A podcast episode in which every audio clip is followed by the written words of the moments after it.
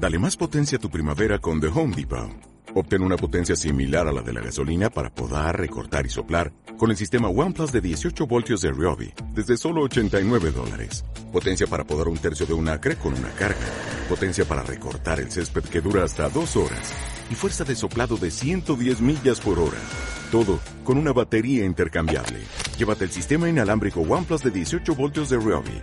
Solo en The Home Depot. Haces más. Logras más.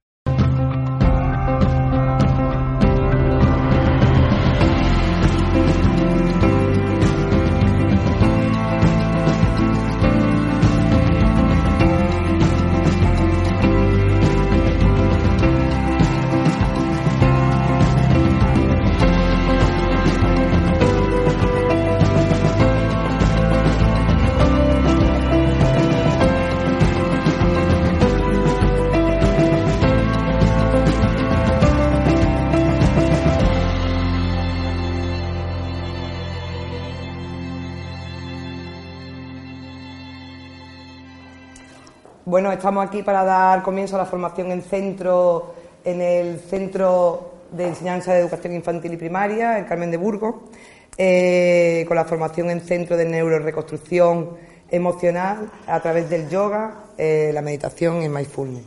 Quiero presentaros a mi compañera que es parte del claustro, Raquel Rubio Mérida, que es doctora en método de investigación escolar, psicopedagoga, maestra y bueno, y un largo etcétera, que, va a presentar al conferenciante y va a ser parte de, la conferencia también, Muy bien, venga.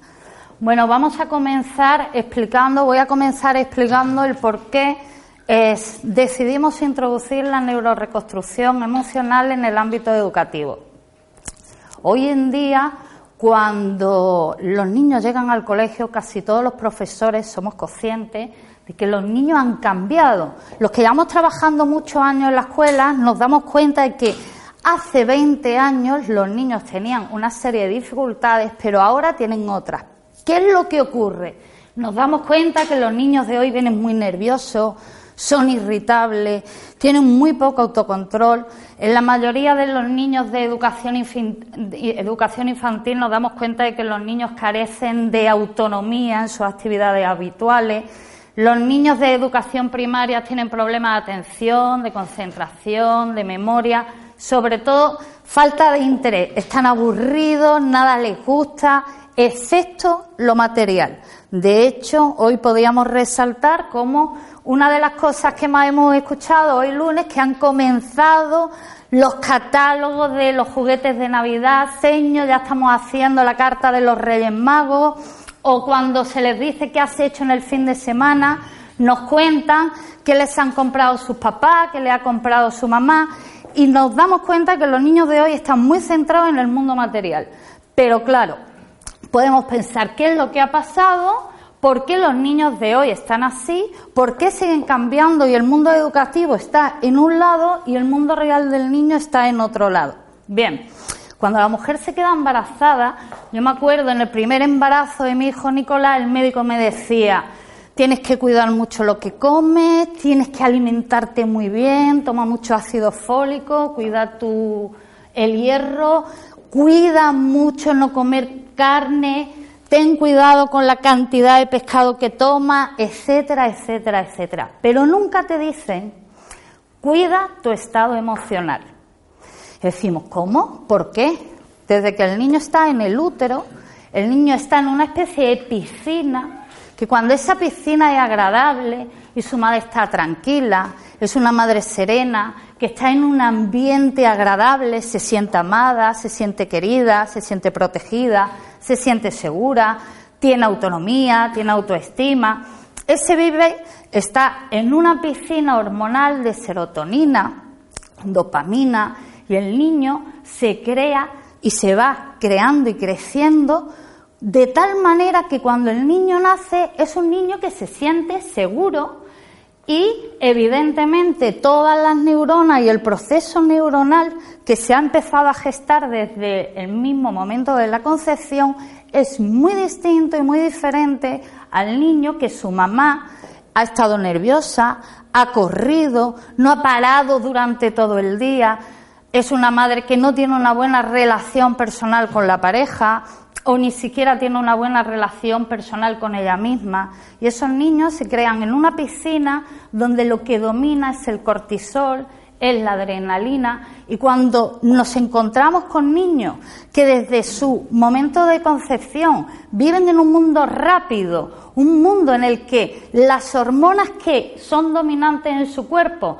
le generan todo tipo de tensiones y unas carreteras y unas, digamos que unas experiencias mentales que lo que hacen es entorpecer, dificultar el ritmo cerebral que un niño debe de tener no solo por la edad, sino porque debería ser su estado natural y porque además es necesario y fundamental para poder trabajar en el ámbito escolar. Cuando nos encontramos con que el ritmo cerebral de los niños no coincide con el ritmo que deberían de tener para que el maestro pueda acceder a ese, a ese ámbito personal y transmitir la información sin hablar de metodología, de metodologías tradicionales o constructivas, eso es lo de menos. Vamos a hablar del estado mental del niño. Si además el maestro está nervioso, si el maestro está intranquilo, si el maestro en lugar de ser una persona proactiva es una persona reactiva, es decir, reacciona siempre, ve como que hay mucha gente que va en contra de él o de ella o su vida personal, le va generando cortisol, porque de hecho vemos que los maestros somos de los profesionales que más acuden a las consultas por problemas en los bares y por, sobre todo por contracturas musculares, ni hablar de otro tipo de enfermedades que no, porque no nos da tiempo entrar, entrar en ellas, pero realmente los maestros también, cuando el niño llega al colegio, no somos los mismos que hace 20 años, nuestra vida ha cambiado, las presiones que tenemos desde la Administración son mayores, evidentemente que nosotros también estamos en este mundo social y si no nos paramos y si no anclamos y si no empezamos a utilizar herramientas que nos focalicen la atención y nos hagan ganar en autocontrol y pasar de ser personas reactivas a ser personas proactivas, no estamos tampoco ayudando al niño. De una de las cosas que veo en los niños a los que se ha tratado, que tienen dificultades de acceso al aprendizaje, veo que hay muchas similitudes con las personas que se tratan en consulta que vienen con problemas de trastorno de ansiedad generalizada o trastorno de depresión. Imaginaros que viene una persona a la consulta con una tristeza profunda, con una melancolía y, y tú le dices que no te la puedes quitar, Venga, quítatela. ¿Cómo que tú no te puedes quitar la depresión? Quítatela. ¿Por qué no te la quitas? No nos podemos hacer una idea de que un profesional le diga a través de una orden y de un imperativo a una persona que acude por enfermedad que se la quite de forma automática. Todos tenemos pensado que tiene que haber otros procesos. En el ámbito educativo, muchas veces le dicen los papás a los niños, siéntate y estudia. Pero ¿qué pasa si ese niño se sienta y no puede estudiar porque ni siquiera los ojos los puede fijar en la página que está leyendo? Muchos miran, pero ni siquiera pueden ver las letras porque no tienen el estado que deberían de tener para poder estudiar. ¿Qué hacemos nosotros? ¿Cómo se puede ayudar? Voy a hablar un término. Hay una investigación en el año 85 cuando se conocen las neuronas espejo, en las que hay unos investigadores que están grabando a unos monos comiendo cacahuete. Cuando el mono come el cacahuete, se le despierta una neurona motora. Hasta ahí todo normal. Se enciende. Perfecto. Pero lo bueno vino cuando uno de los investigadores que estaba grabando se come otro cacahuete y al mono se le activa la misma neurona motora que se le activaba cuando lo estaba comiendo a él. ¿Qué quiere decir? Que el cerebro viene preparado para la adaptación y la supervivencia. En el útero se adapta para sobrevivir al entorno que le toca. Por eso los niños nacen ahora y ya parece que vienen nerviosos, ya muchas veces los padres dicen, tienen los ojos abiertos y no es porque estén más espabilados, es todo lo contrario, es porque están nerviosos y esa cantidad de hormonas en el cuerpo les perjudica. Si los maestros, si los padres actuamos de espejo y los niños agarran esa imagen que ven, ¿qué imagen le estamos dando? ¿Cuántas veces vamos a trabajar y no estamos en un estado óptimo? ¿Cuántas veces hemos vivido que cuando uno está muy bien te dan un golpe con el coche y uno dice, no pasa nada? Bueno, vamos a sacar los papeles. Pero si estás irritado y te dan un golpe con el coche, ¿reaccionamos igual? Pregunto, ¿reaccionamos igual? No.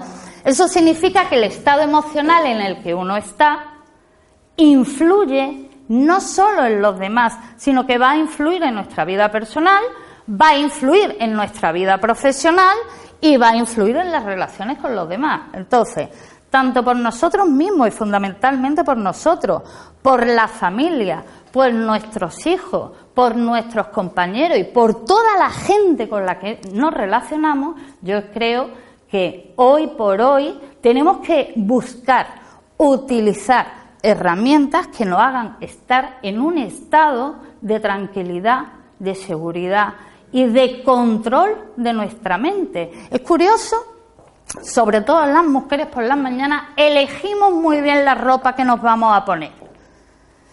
Pero ¿es fácil elegir lo que pensamos? Hay mucha gente cuando van a la consulta que dicen, es que yo no puedo cambiar, es que yo no puedo controlarme. Si el adulto no se controla, ¿cómo le pedimos a los niños que no peguen, que no le quiten cosas a los compañeros? ¿Qué ejemplos le estamos dando? No se enseña lo que no se sabe, no se da lo que uno no tiene. Lo primero que deberíamos de proporcionarle a los niños de hoy es la posibilidad de la experiencia, sobre todo los padres en casa desde que son pequeños, deberían de proporcionarles la posibilidad de hacer el mayor número de cosas posibles solo y ganar en la autonomía, cosa que vemos que no es así. Lo veo en infantil. Los niños cada vez tienen más dificultades para comer solos, están esperando que el bocadillo llegue volando hasta la boca, los niños de hoy tienen dificultades en el movimiento, sobre todo en la psicomotricidad fina, en la coordinación oculomanual, y los niños de hoy tienen baja autoestima.